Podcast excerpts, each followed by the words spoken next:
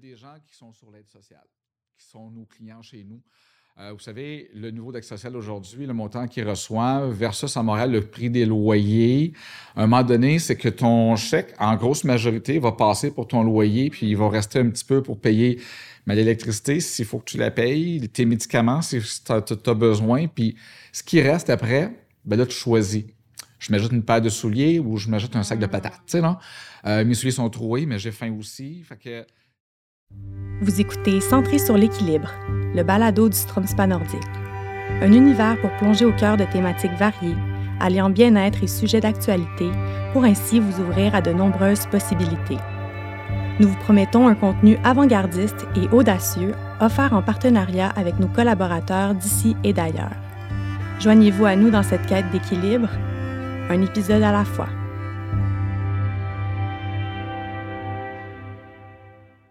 Alors bonjour à vous deux. Merci beaucoup d'avoir accepté notre invitation pour le balado centré sur l'équilibre. Ça nous fait plaisir de vous avoir à la table. Isabelle Huot, docteur en nutrition, Donald Boisvert, directeur général de l'organisme La Corbeille.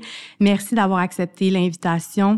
Alors dernièrement, avec euh, les diverses crises qui secouent la planète, on parle beaucoup d'inflation, de son impact sur le prix du panier d'épicerie, euh, qui a ensuite des conséquences parfois dévastatrices pour les ménages, des gens qui n'auraient pas forcément euh, les moyens de suivre cette inflation-là et de s'offrir une alimentation saine. Donc ce sera notre thème aujourd'hui. On va parler d'insécurité alimentaire. Donc, d'entrée de jeu, j'aimerais quand même vous laisser de l'espace pour nous parler un peu de ce que vous faites respectivement, en commençant par toi, Isabelle. Mm-hmm. Présentement, je sais que tu as beaucoup de projets. Bien, d'abord, je travaille. Bien, merci parce que je pense que c'est un sujet euh, vraiment d'actualité. Très contente d'être ici aujourd'hui.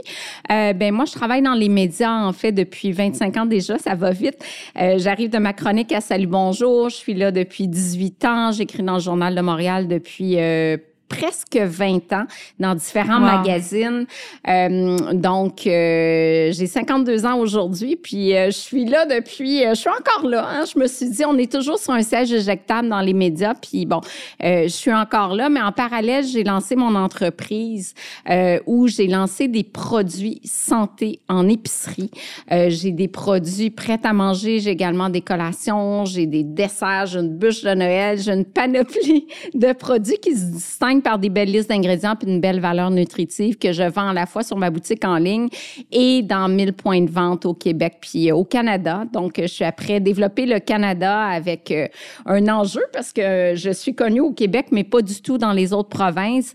Et puis euh, là, je viens de signer avec Whole Food Market, qui est un, magasin, je ne sais pas si, si, vous le connaissez, qui est, qui est mon magasin préféré au Canada. Donc, on travaille fort, on travaille très, très fort avec les, les les enjeux de main-d'œuvre, là, je dois vous dire que c'est pas facile. Et puis, contrairement à, la croyance populaire, c'est pas parce que je suis partout dans les médias que euh, je peux parler de mes produits partout. Donc, on travaille beaucoup. Oui, puis en plus, j'aimerais ajouter à cela que tu écris pour le magazine Strom depuis déjà quelques temps.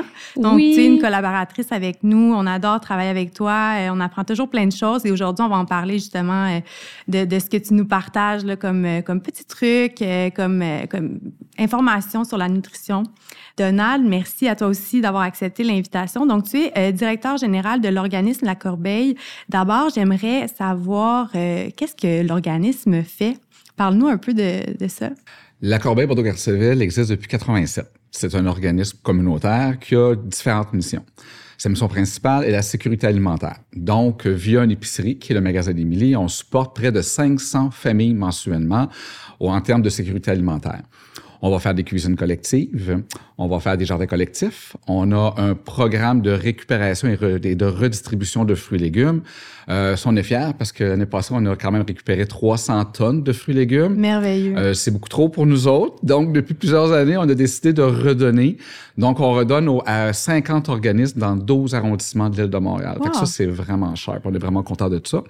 Donc, tout ça assure la sécurité alimentaire de des gens de la Corbeille, mais aussi d'autres. On est une entreprise de réinsertion sociale, donc on va former des jeunes au métier de, de, de commis d'épicerie, de réceptionniste, de serveurs et de cuisiniers.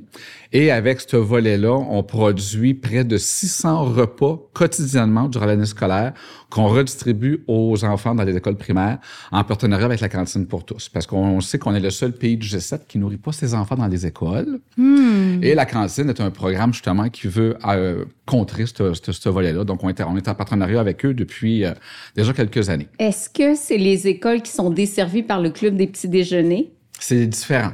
C'est tout à fait un autre modèle.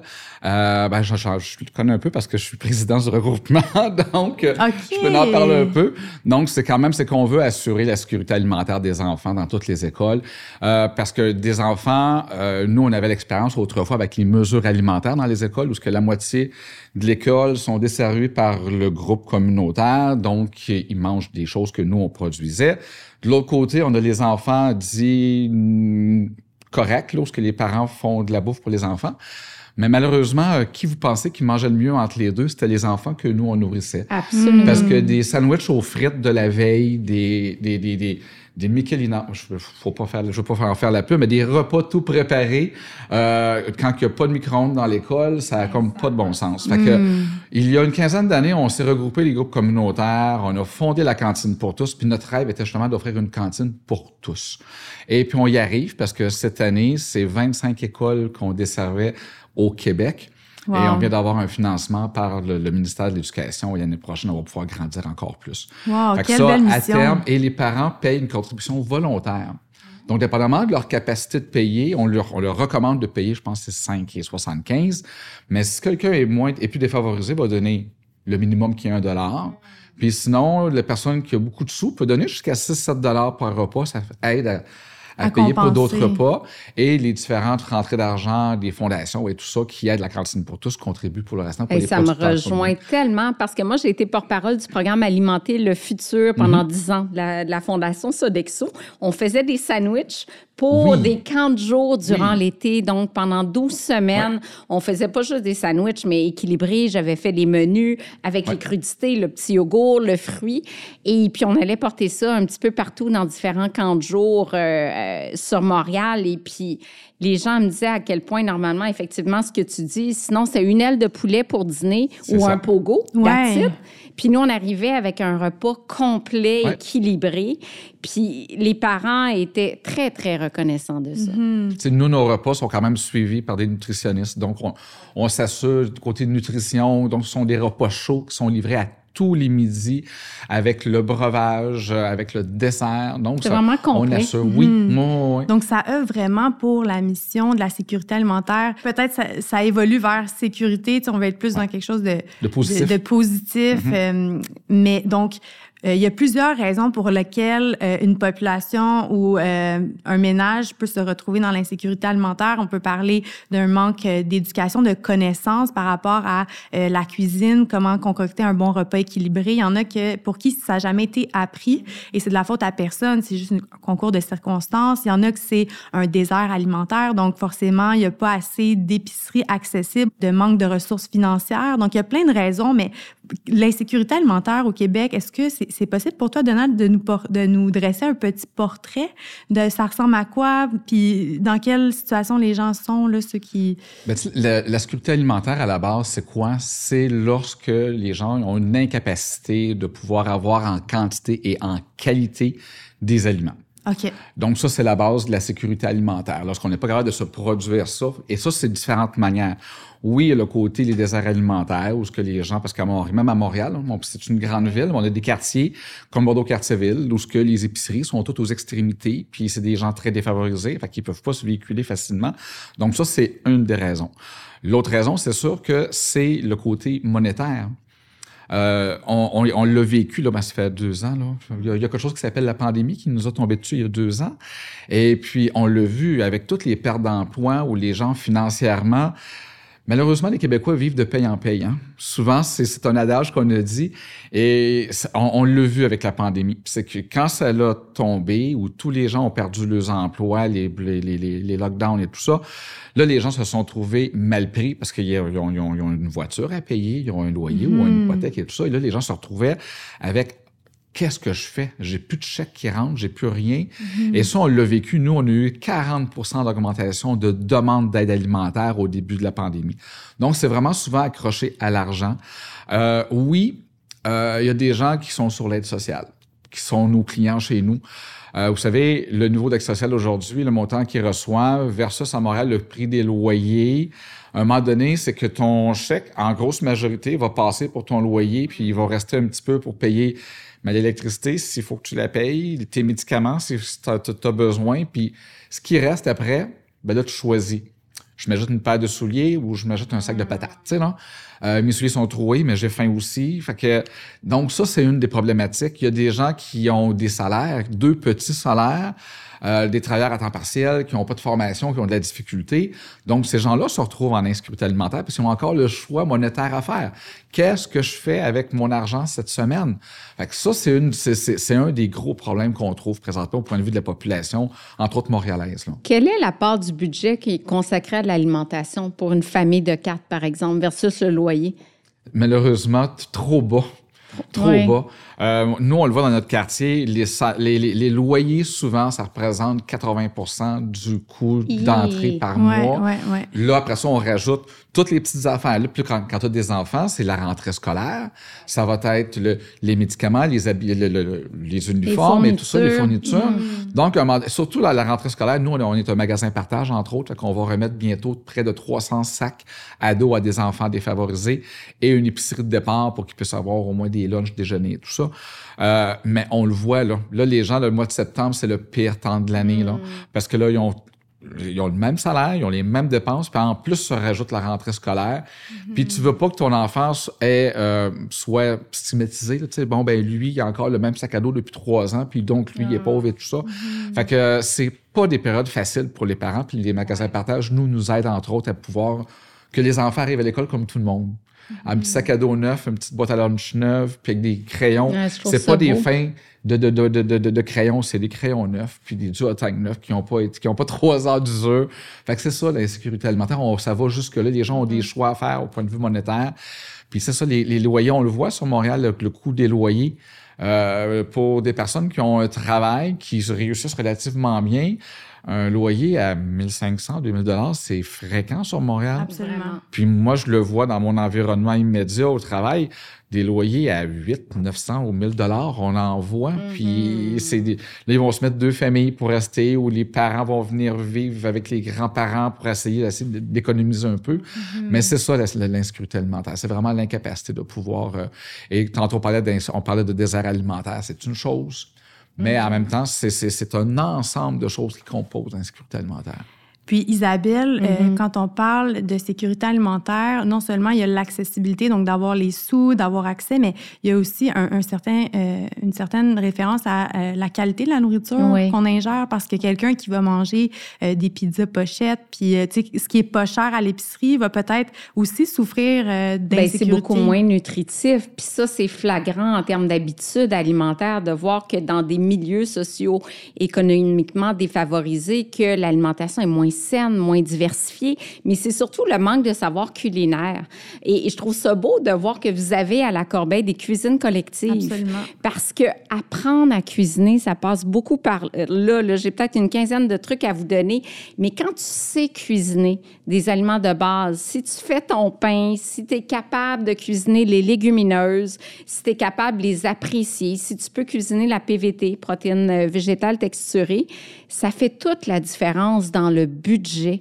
J'ai des exemples. Par exemple, tu prends un poulet entier. Bien, maintenant, les gens ne prennent pas des poulets entiers. Ce qui est le plus vendu à l'épicerie, c'est la poitrine de poulet désossée parée, parce que c'est beaucoup plus simple à cuisiner. Mais tu as 65% de rabais si tu, par portion de 100 grammes pour aller chercher ton 20 grammes de protéines si tu prends ton poulet entier. Si tu prends une brique de fromage, par exemple, entière, au lieu d'un fromage déjà râpé pour mettre sur ta pizza ou sur tes pâtes, t'économises 45% Wow! C'est faux, mais il faut que tu le râpes, ton fromage. Oui, oui. Ça prend du jus de bras, mais... oui, mais tu sais, tout ça, c'est des exemples comme ça qu'il faut cuisiner. Puis aussi, Les flocons d'avoine, mettons, tu ah, je prends les petits sachets, c'est plus pratique. Tu payes bien plus cher pour ton petit sachet de gruau. Les petits sachets sont bourrés de sucre aussi, il me semble, Oui. ceux qui sont comme déjà préfaits avec Ça, des... c'est c'est les plus vendus, mais il y en a du nature aussi. Mais c'est OK. 58 sous la portion de 40 grammes. Si tu prends un gruau, que tu te fais toi-même, que tu achètes en 1 kilo ou en, en plus gros format, tu vas payer 21 sous la portion. Fait que c'est c'est trois fois moins cher. J'ai plein d'exemples comme ça. Exemple, un ananas entier versus l'ananas précoupé.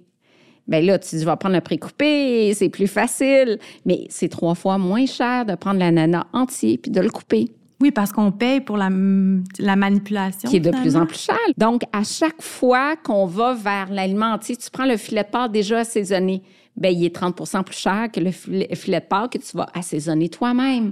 Donc, des, des petits exemples comme ça qui font toute la différence. Puis c'est sûr, l'idéal, bon, tu fais ton pain, mais on n'ira pas jusque-là. Tu sais, euh, cuisiner tout, ça peut prendre un temps fou. Là. On commencera pas à faire son yoga, son pain et tout ça.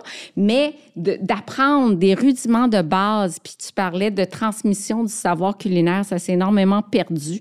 Moi, j'encourage beaucoup les cuisines collectives. D'abord, c'est un moment pour socialiser. Vous avez recommencé? On a recommencé, nous, tout à Wow! fait. Puis Tu étais en train de le dire, mais lorsqu'on regroupe des gens de différentes ethnies, Oui. les gens vont apprendre de la nourriture d'autres cultures. Puis tu disais faire du pain.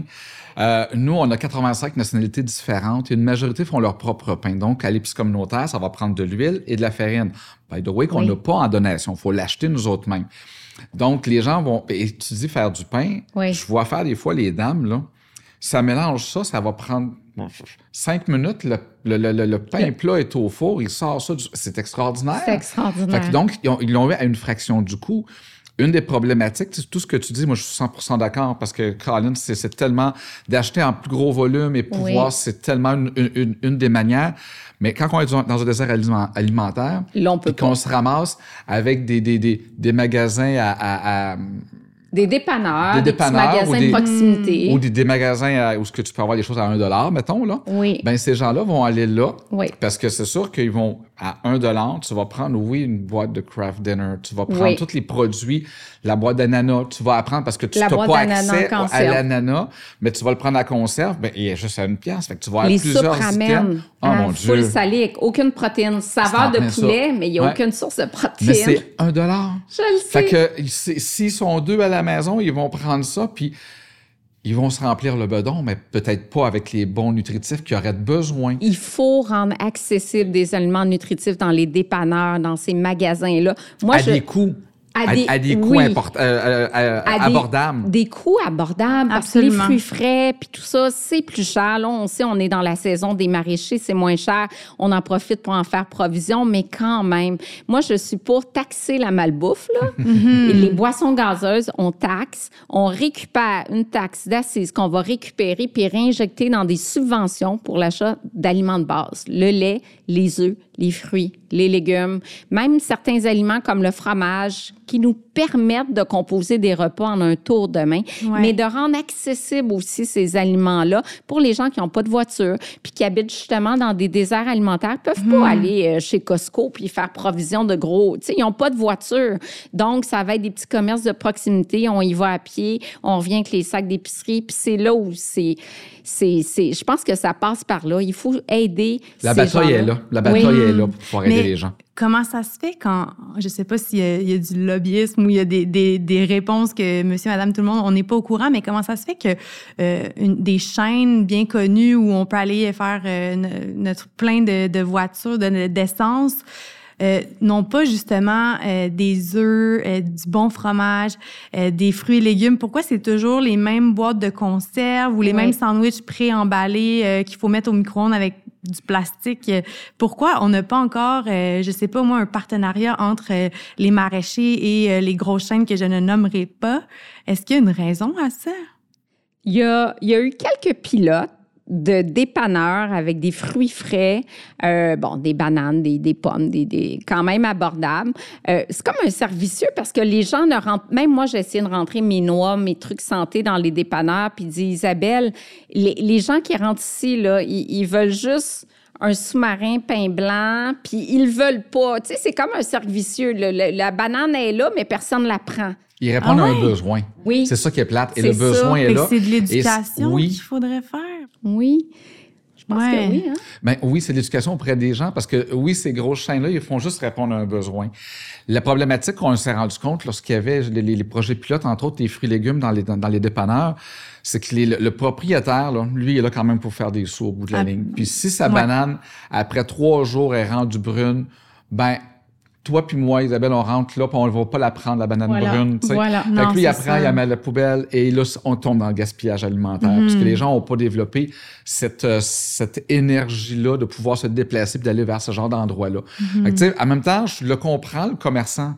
Lui, il veut maximiser, maximiser son, son investissement quand même. tu sais, Il a quand Oui. même fait l'effort de, de, de, de créer son emploi. Puis je le comprends, mais de l'autre côté, il- s'il est pour en jeter la moitié, c'est des pertes directes dans ses poches. tu sais. Oui. Mais en même nous, on n'a temps, pas comme on n'a pas comme comme comme consommateur développé ces, ces habitudes-là. Ben plus facile d'aller au Costco ou Ouais, ouais, au ouais. Spursy ou Voilà. Pour pouvoir aller chercher nos trucs là. Mais tu sais, en même temps, il y a comme d'autres petits scandales. Là. Désolée, je suis un peu là-dedans, Oui. mais il y a les épiceries qui jettent énormément de nourriture. Oui. Puis il y a même des cadenas sur les contenants parce qu'il y avait, bon, cette con- ce, ce concept de dumpster diving Oui. euh, qui était euh, l'idée d'aller chercher la nourriture encore euh, bonne, saine, dans les contenants euh, des, les, des, les- des, Derrière des les épiceries. Ouais, c'est épiceries, ça, oui, exact. oui, tout Mais à là, fait. maintenant, il y a comme, euh, je sais pas, il faut, il faut, c'est barré, il faut, c'est- Mais il y a un beau programme de. Moisson Montréal euh, qui a été mis en place par Danny Michaud, qui était DG à l'époque de Moisson Montréal et qui récupère les viandes parce qu'on sait que la viande, quand c'est rendu la dernière journée, tu la perds. Donc, il faut la congeler parce qu'il faut quand même que ça soit salubre. Et Danny avait mis en place chez Moisson un programme de récupération de viande dans les épiceries. Je sais pas aujourd'hui. Mais là, c'est si- rendu bien plus gros que ça. Oui, Ils récupèrent tout maintenant. C'est-à-dire les, les, les cannes, les fruits et légumes. Ils vont, le- lorsque le camion se promène, il rentre à l'épicerie, puis maintenant, ils récupèrent de tout. OK. À l'époque, c'était vraiment, c'était quand même euh, de d'emmener le propriétaire d'une grosse bannière à donner sa viande, parce que c'est sûr que Moisson a dû faire une toute une, une preuve de traçabilité, parce que c'était là la problématique. S'il y a un problème avec la viande, puis on empoisonne quelqu'un, ben il y avait un, problème. Donc Moisson avec Danny avait mis en place un système de, de, traçabilité. Ça a super bien fonctionné, ça l'a grandi, et les bannières ont dit ben là, vous êtes bons.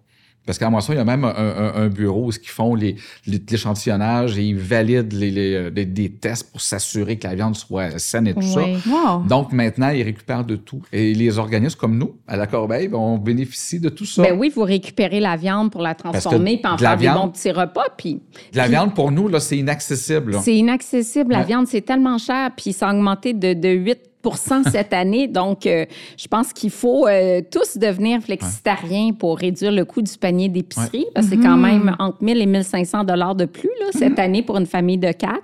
Donc, euh, d'intégrer un petit peu plus de, de légumineuses. Puis encore là, entre une légumineuse en conserve puis une légumineuse sèche, on a une grosse différence de prix. Mais les gens savent pas quoi faire avec la légumineuse sèche. Tu sais, si tu prends une canne de lentilles versus la lentille dans un gros sac ou encore mieux en vrac, ça va être beaucoup plus économique de prendre la lentille en vrac. Mais là, bon, la lentille, pas besoin de la faire tremper. Mais là, les autres qu'il faut faire tremper, il faut apprendre à cuisiner avec ça. Mais c'est fou l'impact sur le coût du panier d'épicerie.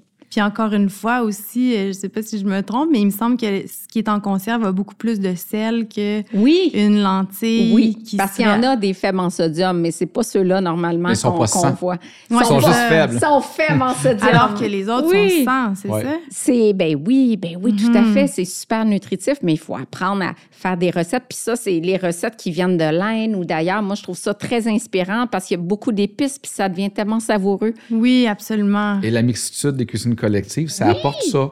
Parce qu'on a une personne qui, qui vient du Québec, qui a un Québécois de souche, qui les légumineuses, le, le- Ben oui, non, on veut rien savoir. Ben oui, c'est les seules Ouais, légumineuses qu'on mangeait. Dans soupe au poids, c'est à peu près tout. Mais là, tu as quelqu'un qui va venir avec lui de l'Inde Ah. ou du, peu importe la nationalité. Puis à un moment donné, on fait une journée en fonction de chaque individu. Ils font son propre menu. Et là, on arrive avec un menu avec plein de... Là, ils font... Tu me feras pas manger ça. Mais là, ils vont, ils vont voir comment ça s'apprête. Puis après Oui. ça, wow, c'est donc bon. Ah, moi, donc, on développe collectives. son goût euh, grâce à des cuisines collectives. Fait que ça, c'est vrai. Mhm. Puis au Québec, il y a un réseau de cuisines collectives Oui. énorme quand même. Là. Il y en a même pour les personnes diabétiques, Oui. puis des gens qui ont des conditions de santé où là, tu dois adapter la recette en fonction d'une condition médicale. Donc, Sans euh, gluten, oui. lactose ou peu importe, ça peut aller jusque-là. Là. Wow, c'est c'est tellement le fun. On peut-tu Oui. participer ou... Ben oui. Ben, il y a- ça me donne ben, envie une petite recherche, ça se fait rapidement sur l'ordinateur. Puis je suis sûr que dans votre quartier, il y en a déjà. Ben oui, c'est Ouais. ça. Mais c'est ça qui est le fun. J'ai l'impression qu'on on n'est pas toujours au courant. Tu sais, par exemple, moi qui est euh, salarié, euh, tu sais, là, je me soucie de l'augmentation euh, du panier d'épicerie parce que là, je le vois, là, c'est très, très flagrant. Euh, si je compare à il y a quelques années versus maintenant, le prix que ça me coûte. Euh, mais c'est ça, de savoir qu'il y a ces organismes-là qui, qui, qui- j'imagine que vous faites pas de, de présélection. C'est comme la personne, si elle se présente, c'est qu'elle a un besoin, puis euh, vous allez être en mesure de l'aider. Ben, nous, c'est pour la clientèle de l'épicerie communautaire. OK, c'est vraiment pour la C'est une clientèle. autre manière d'assurer leur sécurité alimentaire. Donc, ils vont venir faire une épicerie qui paye un, un- un mini prix, parce que pour nous, c'est important qu'ils déboursent C'est au point de important. vue de la, digni- de la dignité humaine et tout ça. Oui. Puis j'ai toujours dit, moi, Oui, quand tu payes, tu peux oui. chialer. Quand c'est gratis, c'est plus dur de chialer. Ouais. Fait que moi, s'il y a quelque chose, j'aime mieux qu'ils me le disent. Il y a, a un payer engagement aussi, je Oui. trouve. Absolument, Quand on absolument. débourse quelque chose, Oui. on s'engage dans le Oui. processus, on, on est sérieux dans notre démarche. Fait que ces gens-là reçoivent des denrées via l'épicerie. On les incite à participer aux cuisines collectives. Donc, c'est une autre manière d'assurer euh, la sécurité alimentaire. Et on a cette année cinq ou six jardins collectifs. Wow. Donc, on demande aux gens, voulez-vous participer? Donc, c'est par et pour les gens. OK. Donc, les gens, on les vous faites dans vos jardins? Ah, écoute, l'année dernière, on a fait pousser des arachides. On a eu 10 arachides. Oh! C'était un test qu'on avait fait, Eh puis on a ben trippé oui, là-dessus. Parce que l'arachide, c'est une, c'est une légumineuse. Ben oui, en fait, ça pousse dans la terre. Ouais. C'est vraiment donc, les intéressant. gens, les gens de l'épicerie communautaire, ils vont s'impliquer. Donc, nous, on fournit tout, là, les, les plants, les, tout, tout ce qui vient. Et eux autres, les engagements, c'est de venir arroser, de récupérer. C'est Et un tiers, on leur demande un tiers soit remis à l'épicerie communautaire, juste pour dire, regarde, je suis parti quelque chose qui ne me coûte rien et je redonne Hmm. à ma communauté. Mais les gens, à la fin de l'année, se rendent compte qu'un plant de tomates, là, ça en donne des tomates. Oui. Donc, sur un Mhm. balcon, là, c'est extraordinaire. De la laitue sur un balcon? Donc, l'année d'après, les gens disent, bon, au lieu d'avoir un jardin, parce que quand même des frais annuels, Oui. ben, sur mon balcon, je peux cultiver. Ben Donc, oui. j'assure ma sécurité alimentaire. Puis il y a les jardins communautaires Ben oui. aussi pour les gens qui sont en appartement. Oui, oui, oui. C'est fait. vraiment intéressant aussi. Mais tu Vraiment. vois, ça fait partie des trucs que j'avais dans l'article de- de- que j'ai fait pour le magazine Strom de, de jardiner. Parce que c'est, comme tu dis, un plant de tomates, ça donne plein de tomates. Y a-tu quelque chose de plus Absolument. vitaminé, de plus frais que manger une tomate qu'on a cultivée soi-même? Puis tu gardes les graines, puis l'année prochaine, l'année d'après, tu repars ton plan, puis Voilà. ça coûte rien. Tu sais, fait que c'est, sais, au point de vue euh, euh, économie circulaire, on est, on est parfait. Ça, c'est parfait. Oui, absolument. C'est des belles façons Ouais. d'économiser. Puis en même temps, je trouve que l'estime de soi, de, je l'ai vu chez les enfants, euh, je me suis beaucoup promenée dans les CPE, puis ils faisaient des petits jardins, puis ils en mangeaient plus de légumes. Hey, je l'ai cultivé moi-même, là. Je vais le prendre, mon petit concombre, là. Il est Puis ils encore n'ont pas meilleur. le même goût, tu sais, que parfois Ouais. certains aliments qu'on retrouve Oui. À l'épicerie, tu sais, quand on C'est le fait nous-mêmes, je veux dire, on dirait que c'est riche, il y a, il y a de la saveur. Ça donne envie d'en manger plus, Ouais, les légumes. ouais. C'est tellement important pour la Quand un santé. enfant va le, le voit, Oui, du plant à la fleur, aux légumes Ah. qui se développent, Oui. puis après ça, tu le prends, puis tu croques dedans. Mhm. Le lien se fait au point de vue de l'enfant. Puis écoute, je l'ai, vu de zéro. C'est pas pareil. C'est pas pareil. Le- Ouais. le- c'est important dans oui. l'éducation Oui, aussi. oui, oui. Vraiment. Puis de comprendre aussi la valeur, tu sais, tout l'effort, l'énergie qui est derrière chaque Oui. fruit et légume. Parce que quand on le prend à l'épicerie, on dirait qu'on n'a pas conscience de ça. Puis ça m'amène à vouloir parler un peu du, euh, du gaspillage. Tu sais, il y en a beaucoup de gaspillage, même à la maison. euh, si, euh, Énormément. un, un- un aliment est moindrement, je sais pas, euh, a pris un peu de couleur ou quoi que ce soit, on va être avoir tendance à, à le jeter, mais on n'a pas cette conscience de mon Dieu, cet aliment-là, il a pris, ça a pris des le mois de l'eau. groupe alimentaire Ouais. le plus gaspillé, selon vous, c'est lequel? Euh, moi, je, je sais pas la viande, peut-être, non? Non, c'est les fruits et les légumes. Ouais. Ah ouais? Je cherche ici le nombre de kilos. Là, j'ai pris, je, hein, pendant que je cherche, là, euh, euh, c'est vraiment les fruits et les légumes. C'est fou, le gaspillage. Puis comme tu dis, dès qu'il est un petit peu euh, flétri, un petit peu amoché, déjà, en- la plupart le prennent pas en épicerie. Puis tu sais, les légumes moches, souvent, là, puis les fruits moches sont tout aussi nutritifs, tout au- aussi savoureux. Il faut développer le réflexe. Puis il y a des sections dans certaines épiceries où on les met de l'avant puis sont beaucoup moins chers. Puis, tu sais, il faut pas penser que c'est moins nutritif parce qu'il y a une petite poque dessus, là. Non, c'est ça. Puis qu'est-ce qu'on fait euh, à la maison concrètement pour éviter le gaspillage? Parce que des fois, c'est même pas qu'on veut le gaspiller, mais c'est que ah, euh, on a acheté trop- un trop gros chou, puis là, on le prenait pour faire un peu des, des tacos au poisson, mais finalement, il Là, nous on peut faire comme- des soupes, on Ah, peut ben faire oui. des smoothies de plus en plus avec Ouais. euh, des restes de, de laitue, des feuilles d'épinards. Dans un smoothie, ça passe très, très bien. Utiliser toutes les parties aussi, comme les fans euh, de- des carottes en feuilles, par exemple. On peut faire un pesto avec ça. On peut vraiment utiliser toutes les parties, la plupart des, des fruits, des légumes, puis tout, c'est ça, ajouter aux muffins, aux biscuits maison.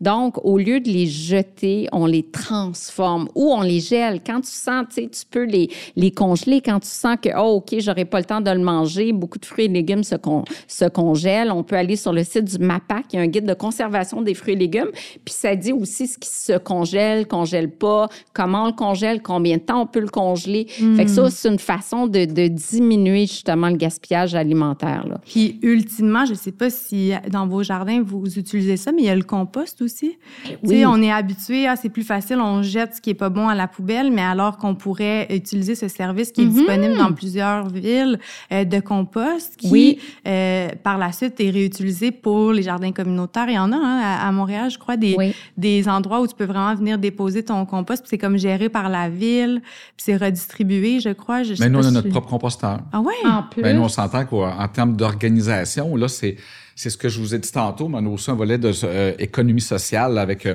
euh, traiteur corporatif, euh, dont on a deux restaurants, on a euh, de la production de repas congelés pour les, pour les aînés. Fait que ça en fait de la nourriture. Mais vous faites Fait tellement de bout de choses. l'année, là, oui. choses, c'est vraiment... euh, je suis due pour Oui. faire un autre article C'est sur bon, vous. ça, là. je, je prends ça en note. Mais c'est sûr qu'au bout de la ligne, c'est inévitable de devoir acheter certaines affaires lorsqu'on reçoit des fois des denrées d'un bailleur de fo- d'un Mm-hmm. donateur. Ouais. Ils s'imaginent que parce que c'est donné, on peut donner n'importe quoi. Non, Puis c'est sûr que moi, je me dis, je dis toujours à mes étudiants, si moi je le mangerais pas, je le ferais pas manger avec quelqu'un. Fait que donc, on récupère composteur, compost, l'année d'après, jardin. Ouais, c'est merveilleux. Ah, hey, c'est un- Merveilleux. vraiment 360. Ouais, hein? ben, on J'adore ça.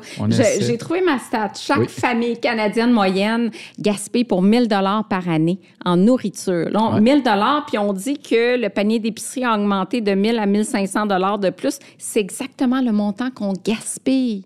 Hmm. C'est un manque de planification. Oui, Parce Oui. qu'aujourd'hui, on est pressé aussi. Hein? Oui.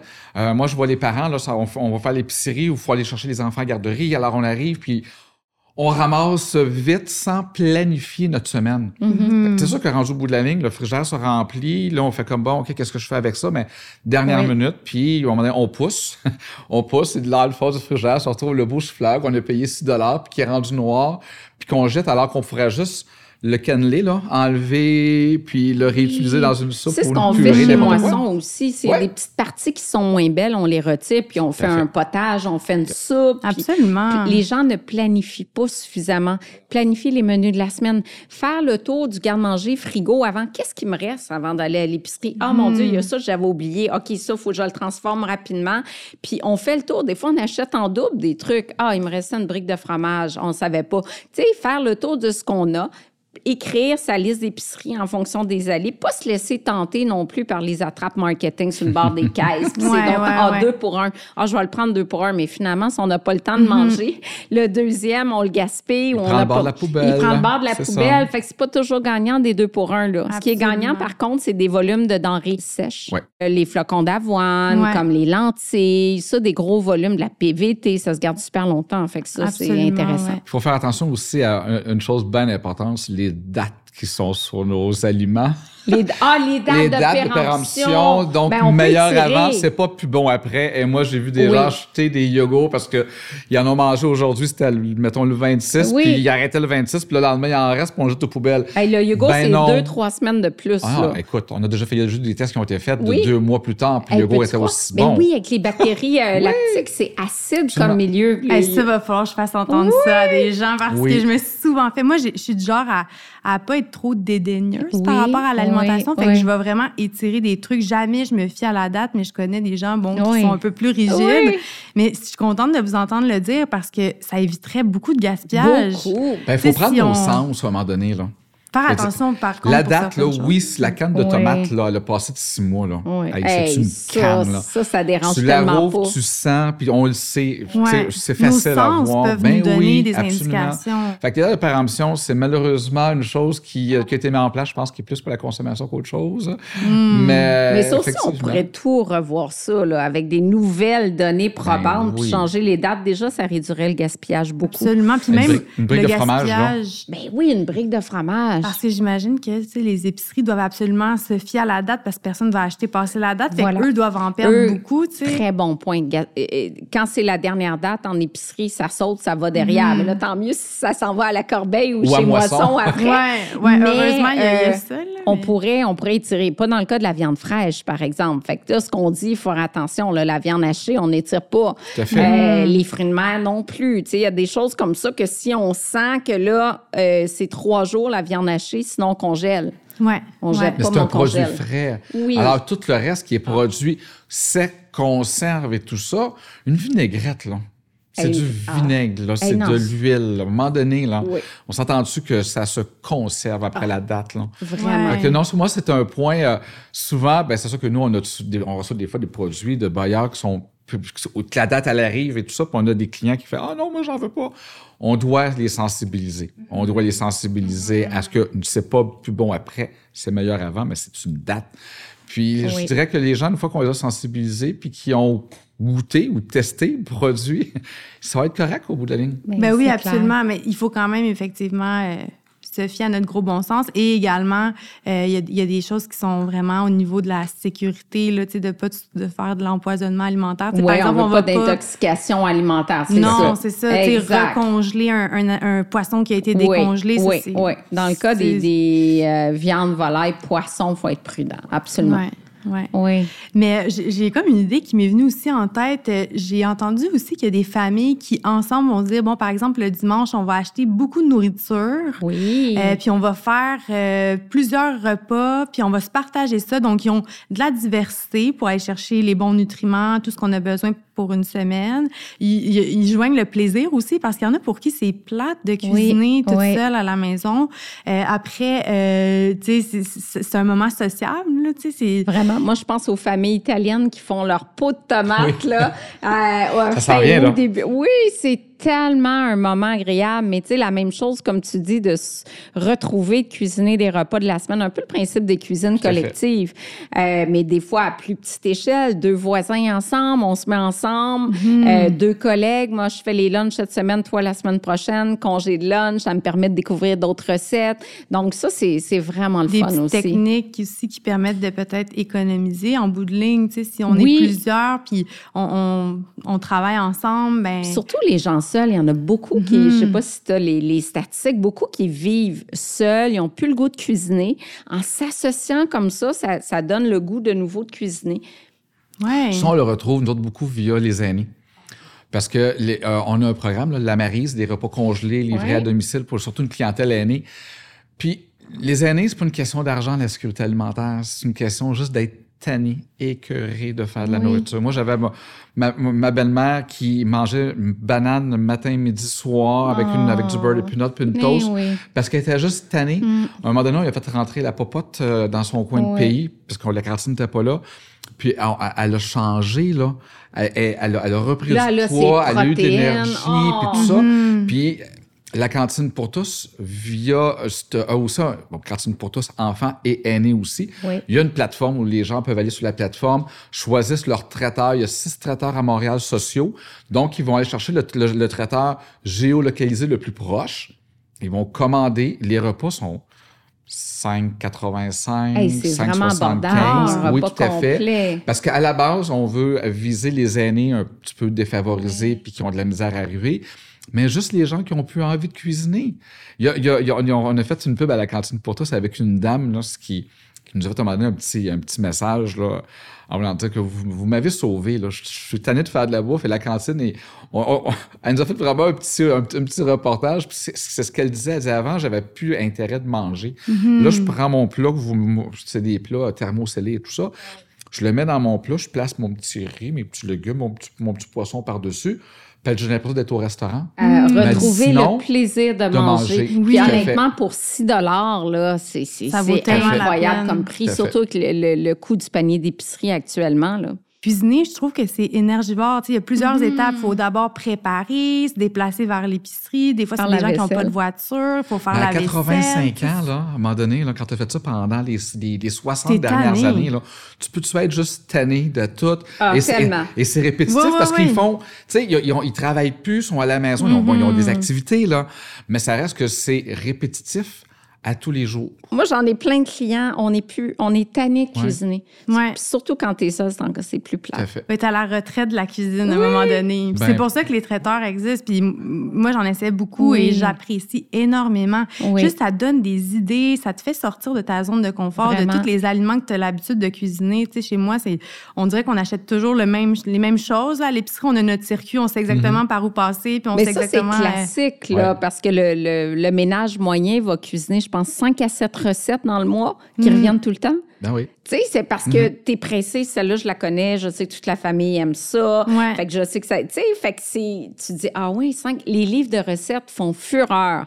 Mais on cuisine 5, 7 recettes pareilles par mois. Mais on parce a que- toutes des tonnes de livres, puis on les roule une fois par Mais année. les livres de recettes, j'adore les livres de Oui. recettes, mais on dirait que des fois, tu sais, c'est- c'est tellement, faut que tu achètes, par exemple, une livre de beurre alors que tu avais besoin d'une Oui. cuillère, tu sais. Oui, oui. Puis là, il y a du gaspillage, puis tout ça. Oui. Euh, ça, ça me fait penser des fois, tu sais, dans le temps, là, euh, on, on remonte à plusieurs années, il me semble qu'il y avait ça, là, entre voisins, tu sais, Ah, t'as-tu euh, deux œufs, Oui, Euh, je oui, t'échange oui, un- oui. un- une tasse de farine? Oui. Ça, on le voit, on le voit On moins. qu'on le hein? voit moins. Ben, c'est parce qu'on se connaît plus. On se connaît plus, on Parce est plus travaille, on n'est jamais à la maison, ou on a le chalet, puis tout ça. Voilà. fait- donc, on n'est plus jamais, puis on travaille Oui. tard, et on a les enfants, et tout ça. Fait on se connaît plus.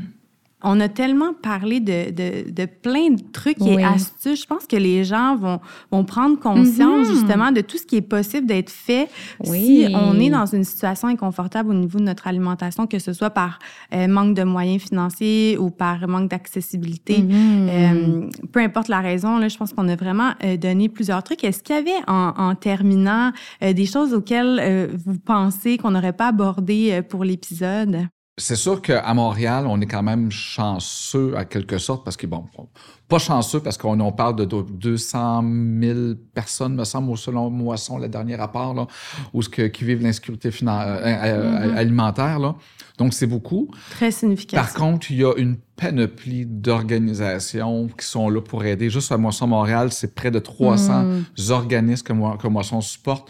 Et il y en a 300 côtés qui sont pas inscrits à Moisson Montréal. Fait qu'on parle de peut-être 800 organismes à Montréal en sécurité alimentaire qui vont faire comme nous, des cuisines collectives, qui vont faire des restos populaires, qui vont faire peu importe les manières de pouvoir aider les gens. L'éducation. L'éducation. Oui. Mais pour pouvoir faire ça, c'est pas l'État qui fait ça. C'est les organismes qui doivent le faire à même leurs moyens. Tu sais, tantôt, moi, je parlais de, de- de- d'économie sociale, l'économie au service du social, qu'on a trouvé un moyen de, de, de, de, de, de faire des sous, de faire des profits qu'on réinjecte pour près de notre organisme qui fait en sorte qu'on est ce qu'on est. Mais c'est pas tout le monde qui ont ça. Puis l'État ne subventionne malheureusement pas à la hauteur de tous ces organismes-là. On voit des organismes des fois que les gens sont que bénévoles parce qu'ils n'ont pas les moyens d'avoir des salaires. C'est sûr que tout le volet de vouloir aider les organismes à aider, parce que c'est ça. Donc, si, quand les gens sont, sont euh, financièrement plus aisés, de supporter l'organisme local. C'est beau d'aider des En très- faisant des dons, puis en faisant du, du bénévolat. bénévolat. On en Hmm. parlait Oui. d'entrée de jeu. hein. C'est tellement fait. important de s'impliquer socialement. Prenez une cause, les gens qui, qui nous écoutent, puis allez donner du temps, temps ou argent, ou les deux, tant mieux. Mais moi, moi j'adore ça. Je donne beaucoup de temps à toutes sortes d'organismes. Euh, des fois, c'est nourrir les sans-abri dans la rue, puis une autre fois, c'est aller participer à une cuisine collective. Mais ça, ça me nourrit tellement. Puis c'est- je trouve qu'on on- les gens font de moins en moins de bénévolat. Je trouve ça triste. Puis à la guignolée aussi, tu sais, c'est quand même un, un vraiment bon moment pour investir de son temps. Oui, et non? mais OK. Oui, moi aussi. Mais- Oui, mais à Noël, nous, on a une guignolée. Moi, ça, une guignolée, c'est le temps de l'année où on ramasse des sous, puis on fait comme bon, enfin, ça va supporter. Mais la fin, là, c'est pas à Noël, c'est 12 mois par année. Mais on est là présentement, et là, présentement, les gens ont faim quand même. Ouais. C'est pour ça que les gens qui ont des capacités de pouvoir aider, moi, j'aime bien le côté, oui, c'est beau, les gros, gros, ceux qui ramassent de l'argent pour en gros, mais aider localement. Oui. Tu as un organisme au coin de la rue qui fait de la sécurité alimentaire, d'aller le voir, puis c'est quoi votre besoin? Vous avez besoin de temps, vous avez besoin de sous, d'aider Voilà. localement parce Oui. que, tu sais, bon, l'économie circulaire qu'on dit, là, mais c'est ça même affaire, c'est le côté social circulaire. On aide notre quartier. Moi, je suis favorisé, je suis dans un quartier, à côté, quelqu'un ne l'est pas, je vais aller aider l'organisme pour le, oui, Oui. je vais aller à l'organisme pour pouvoir t'aider à t'aider. Ça, c'est une chose qui est bien importante Ces parce que organismes-là font pas de levée de fonds des, gra- des grandes soirées. mais il y en a de moins en moins, Oui. mais ils ont beaucoup moins d'argent. Donc, aider localement, là, c'est, c'est, moi, je pense que c'est une très belle C'est un des conclusion. secrets parce que, comme je disais tantôt, l'État ne peut pas supporter tout ça. Et sans, Les et là, besoins je- sont grands. Oui. Ils sont Là, je me lance pas de fleurs parce que je suis un organisme, mais ça reste que sans les organismes communautaires au Québec, là, ben, il y aura plein de monde dans différents niveaux, là, autant en sécurité alimentaire que dans plein d'autres affaires. Là, Euh, on aura un problème de société. Là. Ah oui, absolument, Ouais. absolument. Merci beaucoup de faire ce que vous faites. Puis, euh, juste une petite aparté, là, faire du bénévolat, là, c'est gratifiant. Oui. Euh, on sent qu'on qu'on s'implique dans notre communauté. Il y a vraiment quelque chose de beau. Euh, puis c'est ça, j'encourage les gens à le faire, là, Vraiment. autant auprès de la corbeille que Puis des fois, deux amis cause. ensemble ou de team building de bureau, c'est vraiment un beau moment là, ensemble aussi. Absolument. Moi, j'ai vu des gens dans les Noëls, parce qu'on est aussi magasin partage à Noël, donc on a besoin de beaucoup de bénévoles parce qu'on remet 500 paniers, d'arriver en groupe comme ça, puis là, ils vont aider. Puis, tu sais, des fois, tu te rends pas compte du besoin des gens. Mhm. Puis quand que tu, la, la- la personne, la bénéficiaire, part avec son épicerie, puis qu'elle pogne le bras du bénévole, puis qu'elle lui dit J'aurais jamais une table cette année comme ça grâce à vous autres, à ce que vous avez fait. Moi, j'ai vu des bénévoles partir en pleurant. Là, Ah, disaient, Donald, clair. on va revenir l'année prochaine, puis on va revenir dans l'année. Puis c'est c'est extrêmement gratifiant. Ah oui, absolument. Il faut l'essayer. Oui. Puis une fois qu'on l'essaie, on l'adopte. C'est ça clair. devient, euh, ça fait partie de notre routine. tu sais. Ne serait-ce qu'une heure par semaine. Oui, Quelques, une journée par mois, tu sais, euh, de donner pour une cause qui nous tient à cœur, je pense. C'est ça qui est important. Ouais, Faut que ce soit quelque chose qui vient nous chercher, qui Oui, nous tient à exactement. cœur. Dans ce temps-là, on est porté à continuer puis d'aller dans le temps, oui. exactement. Mais je vous remercie infiniment pour Ben, votre contribution à cette belle discussion. Je pense qu'on va, on va soit éveiller des consciences ou soit aider les gens à faire euh, des choix qui vont euh, leur permettre d'être dans une situation plus confortable au niveau de leur alimentation. Alors, euh, ça fait un plaisir. Ben, euh, moi à la également. prochaine. Merci. Merci. C'est ce qui conclut l'épisode d'aujourd'hui. On espère que vous avez apprécié la discussion. Si le contenu vous a plu, on vous invite à partager l'épisode et à laisser un avis sur la plateforme de votre choix. Vous pouvez également nous suivre sur nos réseaux sociaux et sur notre site internet au stromspa.com. En vous abonnant à notre infolette, soyez certain de ne rien manquer. Merci pour votre précieuse écoute et au plaisir de vous retrouver lors du prochain épisode. À bientôt!